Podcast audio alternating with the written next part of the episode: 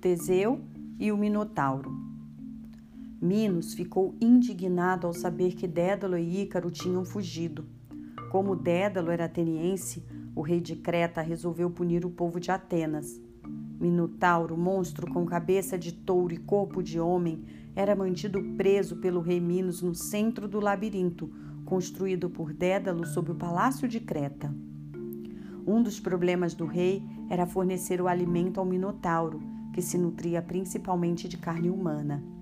Assim, o rei Minos decretou que a cada ano a cidade de Atenas deveria enviar a Creta sete moças e sete rapazes para serem devorados pelo Minotauro. Ano após ano, um navio com velas pretas transportava as vítimas de Atenas para Creta. Ano após anos, pais e mães atenienses choravam a desgraça de seus filhos, enviados tão jovens para servir de alimento ao monstro terrível. E ano após ano, todo o povo ateniense chorava de vergonha por não ter forças para defender seus cidadãos do cruel decreto do rei de Creta. Acontece que Minos tinha um exército poderoso e nenhuma cidade do mundo se dispunha a enfrentá-lo.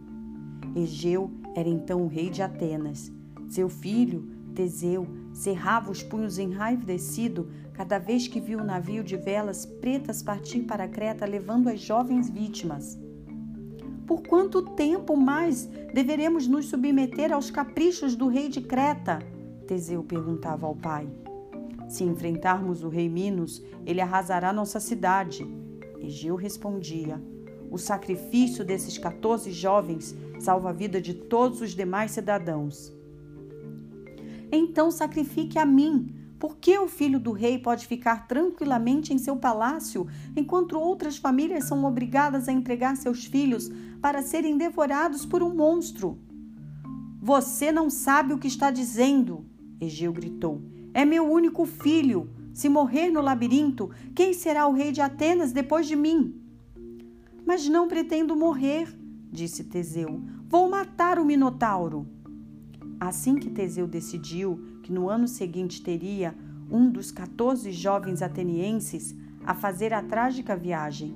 No dia da partida, Egeu perguntou ao filho: Como saberei se você se saiu bem? E Teseu combinou com o pai quando nosso navio voltar ao porto, observe suas velas. Se eu estiver morto, estarão içadas as mesmas velas pretas de sempre. Se eu estiver vivo, terão sido trocadas por velas brancas. Egeu beijou o filho, que embarcou com os outros rapazes e moças destinados a matar a fome do Minotauro. Que os deuses protejam Teseu e todos os outros, o rei murmurou quando o navio sumiu no horizonte. Assim que desembarcaram em Creta, os jovens foram levados à presença de Minos. Algum de vocês deseja pedir clemência? perguntou o rei. Você nunca ofereceu clemência antes, por que o faz agora? replicou Teseu. Preferimos morrer em pé a nos ajoelhar a seus pés. As palavras de Teseu encorajaram seus companheiros que o apoiaram Estavam prontos a enfrentar a morte junto com ele. Sua vontade será feita. Amanhã serão conduzidos ao labirinto. Vamos ver como fica sua valentia quando encontrarem o Minotauro.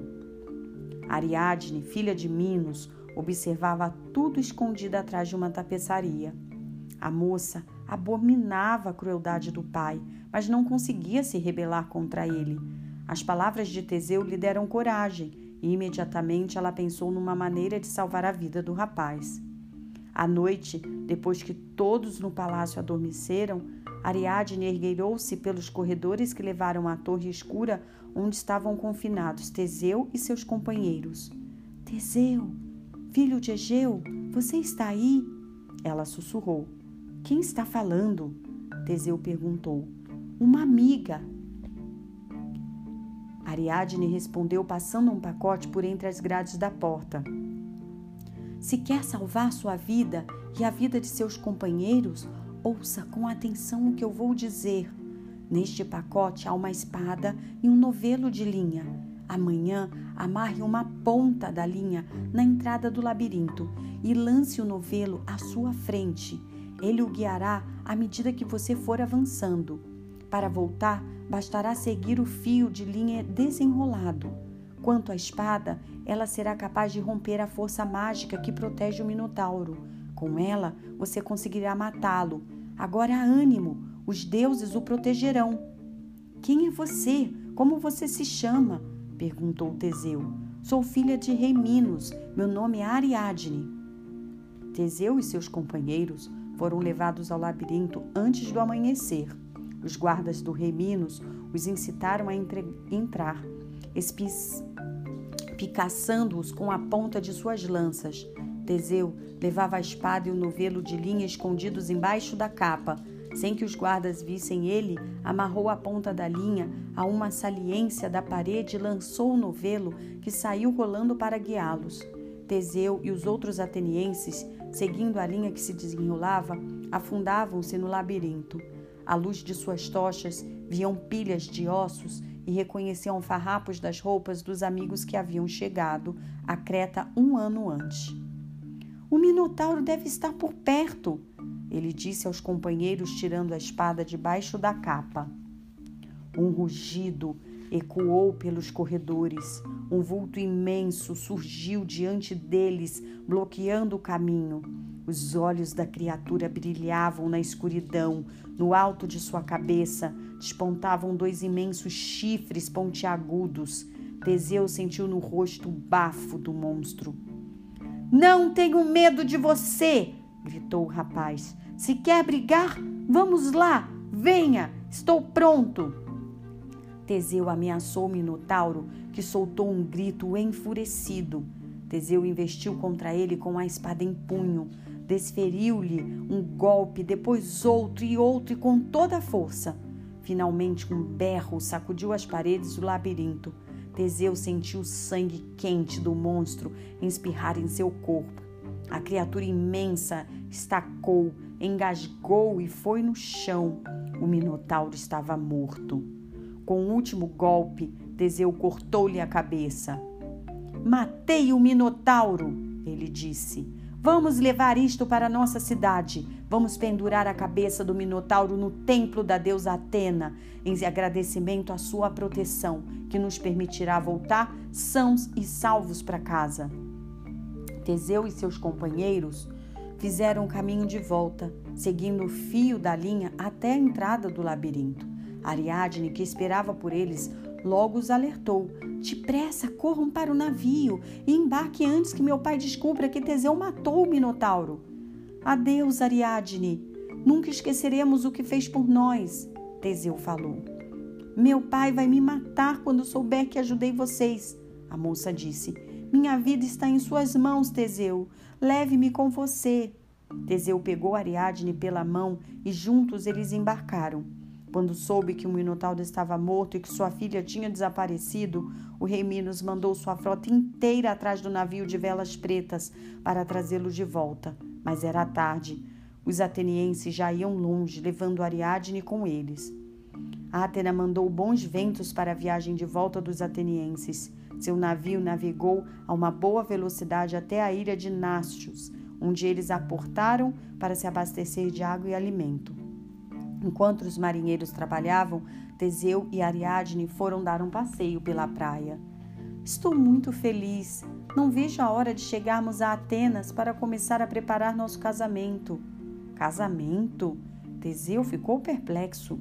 Não pretendia casar-se com Ariadne, apesar de ela ter arriscado a vida para salvá-lo. Teseu queria uma noiva que lhe trouxesse riquezas, e Ariadne havia perdido o dote do pai. Ariadne deitou-se para descansar e acabou adormecendo. Teseu voltou correndo para o navio, dando ordens para que todos embarcassem imediatamente. Assim, logo eles arparam e abandonaram Ariadne na praia. Do alto do Monte Olimpo, Atena viu a atitude covarde de Teseu. Ariadne o salvou do Minotauro e é assim que ele agradece, disse Atena. Ariadne vai chorar muito quando acordar. Então também vou fazer Teseu chorar quando chegar a Atenas. Atena lançou sobre o navio um feitiço de esquecimento, fazendo uma nuvem encobrir um detalhe importante que estava na mente de Teseu. Depois de muitas semanas de viagem, o navio entrou no porto de Atenas. Sentado num, num rochedo, Egeu esperava pela volta do filho. Lá está ele! O rei exclamou ao avistar o navio que havia algum tempo, parti... algum tempo partira para Creta, e as velas do navio eram pretas. Meu filho se foi, com todos os seus companheiros. Egeu soluçou, e na mesma hora se jogou no mar. Teseu viu o pai cair do alto do rochedo. Meu pai! Ele gritou. Então o rapaz se lembrou do que havia combinado com o pai. As velas do navio não tinham sido trocadas, eram as velas pretas que estavam içadas. As palavras de Átena se fizeram realidade. Teseu chorou pelo pai, assim como Ariadne tinha chorado por ele.